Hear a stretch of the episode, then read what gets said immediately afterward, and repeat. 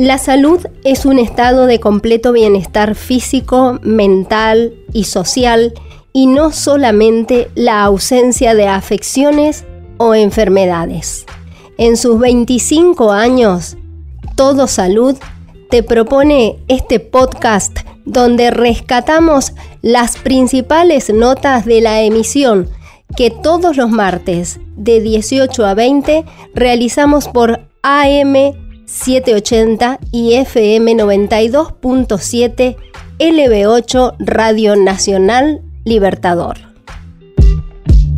Seguimos en Todo Salud y ya estamos conversando con Luciana Escati Peñalosa. Ella es la directora ejecutiva de la Federación Argentina de Enfermedades Poco Frecuentes, FADEPOF, y presidente de la Fundación Más Vida de Crohn y colitis ulcerosa. Buenas tardes, ¿cómo estás, Luciana? Un gusto saludarte, Anita. Buenas tardes. Bien, aquí estamos eh, recordando qué es FADEPOF y en qué están en este momento. Sabemos que han hecho una encuesta muy interesante. ¿Podés contarnos? Sí, hemos, hemos realizado un estudio que lo llamamos En Serio, eh, que fue una iniciativa a nivel regional, a nivel Latinoamérica, junto con la Alianza Iberoamericana de Enfermedades Poco Frecuentes o Raras, de la cual somos miembros y hemos podido desarrollar el capítulo argentino ¿no? y poder tener datos concretos de nuestro país que permitan conocer un poquito más sobre la realidad de estas personas y sus familias en el ámbito, digamos, sociosanitario. Eh, y la verdad que ha sido un proyecto muy interesante porque, como decía, ¿no? nos permite poder contar con datos locales, que ese es el gran desafío también que presentan estas enfermedades, ¿no? de tener eh, datos epidemiológicos que puedan servir para la toma de decisiones, así que para nosotros fue un gran desafío y también un gran logro poder obtener esta información. ¿Qué arrojó esta encuesta? Bueno, esta encuesta a priori lo que nos dice es que en las 24 provincias de nuestro país hay al menos una persona con diagnóstico de estas enfermedades. Eh, han participado mayoritariamente en las regiones de donde se, digamos, las grandes ciudades, eh, pero que también en el resto del país hay una población con alguna de estas enfermedades. El informe se basó en, el reporte de 200 distintas enfermedades poco frecuentes, que bueno, que también nosotros pudimos ahí identificar que el promedio de esta población tiene alrededor de 29 años eh, y que hay una franja muy grande de personas con diagnóstico de estas enfermedades en una edad activa productiva, ¿no? Y entonces eso también es importante destacar la necesidad de que estas personas puedan tener la atención y todos los cuidados necesarios para desarrollar su vida educativa y también su vida profesional y social. Claro, decíamos en este sentido lo fundamental de contar con organizaciones sociales por un lado, que busquen visibilizar estas enfermedades, pero también que a la hora de que se tenga el diagnóstico, que debería ser lo más temprano posible, se pueda acceder al tratamiento, cosa que también es compleja. Absolutamente sí, y eso es un gran desafío de la federación junto a nuestras 84 organizaciones que la conformamos, eh, como vos decías, ¿no? de poder brindar rápidamente contención, información a, esa persona o a esa familia con un diagnóstico de estas enfermedades, porque las consecuencias y que han sido relevadas en este estudio de no llegar a un diagnóstico oportuno realmente implican de bueno recibir eh, un tratamiento equivocado, no inadecuado, inclusive que se agrave la enfermedad o los síntomas que la persona presenta y esto por supuesto ocasiona muchas veces daños que son irreparables, ¿no? Y entonces de ahí la importancia eh, de, llegar a, un diagnóstico certero rápidamente, que también el estudio nos permitió conocer que en promedio en nuestro país le lleva a las personas 10 años llegar a, ese diagnóstico diferencial. Bien, y en este sentido, entonces, ¿cuándo las personas deberían contactarse, por ejemplo, con FADEPOF o algunas de las organizaciones, estas 60 que vos estás diciendo, que integran la federación para buscar ayuda? Cuando reciban el diagnóstico de alguna de estas enfermedades, inclusive en nuestro sitio web hay un apartado donde pueden consultar, eh, poner el nombre de la enfermedad y ahí el sistema les brindará la información de la organización de pacientes específicamente dedicada a esa enfermedad y como decíamos, ¿no? intentando eh, brindarle contención, primero la importancia de todo lo que tiene que ver con el impacto que, que ocasionan estas enfermedades realmente es alto eh, en, estas familias, así que llegar a una institución que realmente les pueda brindar información que es elemental, ¿no? Para ayudar a transitar todo este proceso de la vida con, una enfermedad poco frecuente. Bien, Luciana, ¿nos recordás finalmente cómo se contactan con ustedes? ¿Cuál es el sitio web? Si hay algún teléfono, mail, redes sociales. Sí, en el sitio web es www.fadepof.org.ar y también nos pueden encontrar en Facebook e Instagram como arroba fadepof.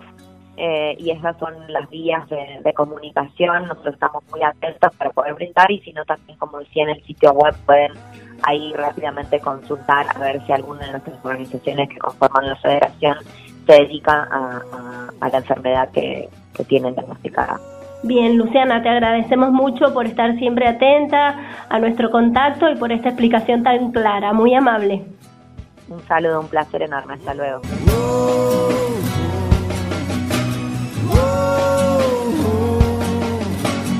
Y ahora vamos a pasar a dialogar con el doctor Claudio Agustín Fantini. Él es médico alergista y conocedor de lo que es el angioedema hereditario. Buenas tardes, doctor, ¿cómo le va? Coméntenos entonces de qué estamos hablando, cómo se hace el diagnóstico de esta enfermedad y fundamentalmente en qué consiste el tratamiento. Es una enfermedad poco frecuente, sí, aquí en Argentina tenemos más o menos entre 500 y 600 pacientes diagnosticados. Es hereditario en su mayoría, eh, aunque hay un 25% de casos que son de nuevo, y se caracterizan por la presentación de eh, edema, en cara, en miembros, en abdomen, que muchas veces se confunden con cuadros alérgicos o con cuadros gastrointestinales, que a veces llevan a, cirugías innecesarias. Eh, y bueno, la cuestión es tratar de divulgar esto para que se conozca esta patología.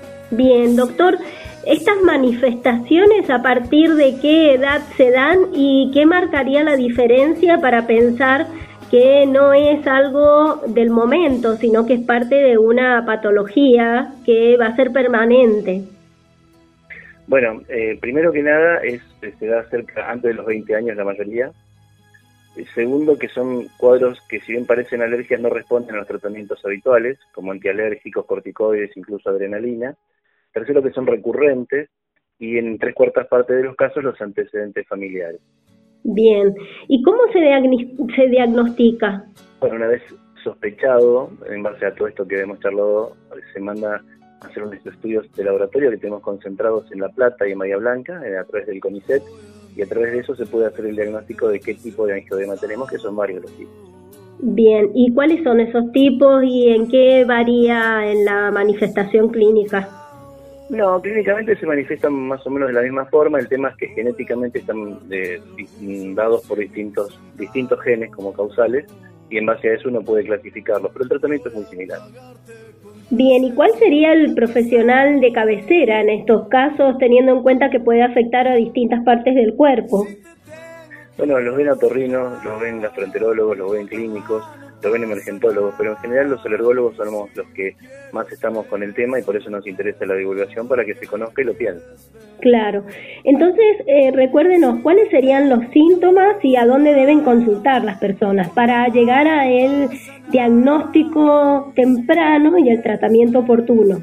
Los síntomas son hinchazón, fundamentalmente en cara, labios, párpados, vía aérea superior, que eso es lo más peligroso, miembros, las manos, los pies, los brazos y dolores abdominales que son recurrentes una y otra y otra vez y este y después el, diagnóstico se hace a través de la consulta con el médico especialista que generalmente son alergólogos y hay un comité científico en la Asociación Argentina de Alergia y Inmunología donde se puede ver en cada región del país quiénes somos los referentes de esta patología. Bien, si no se trata como una alergia, ¿cómo se, se aborda? ¿Existe medicación para hacerlo?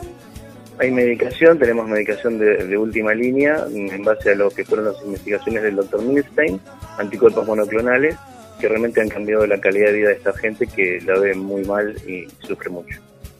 Bien, doctor, ¿no se cura? No, no se cura, es una enfermedad hereditaria. Por ahora no, pero sí tenemos la posibilidad de cambiar muchísimo la calidad de vida de los pacientes con respecto a lo que era hace 10 o 15 años. Pueden hacer una vida normal. Perfecto. ¿Y se puede acceder fácilmente a esta medicación? ¿La reconocen las obras sociales, el Estado? Bueno, con las trabas lógicas de un país como el nuestro, pero sí se puede conseguir perfectamente. Se puede conseguir. Siempre hay que hacer muchos trámites como corresponde, pero se consigue. Son caras, son medicaciones caras en general, porque son para poca gente. Claro, claro, claro. Sí, como suele ocurrir con todas las enfermedades poco frecuentes. Bien, doctor, una reflexión final para este día. No, bueno, una, una enfermedad poco frecuente que muchas veces pasa desapercibida por los consultorios de, los este, médicos, pero que ha cambiado terriblemente la calidad de vida y, el futuro con respecto a los pacientes que puedan adquirirlo. Bien, doctor. le, agradecemos mucho por este contacto, muy amable. Hasta luego, hasta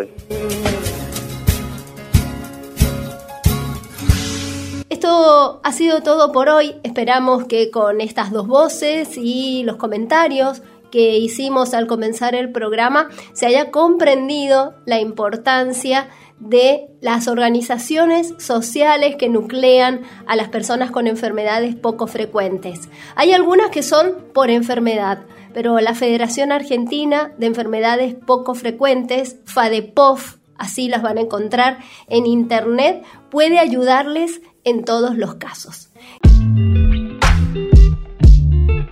Esto fue Todo Salud Podcast.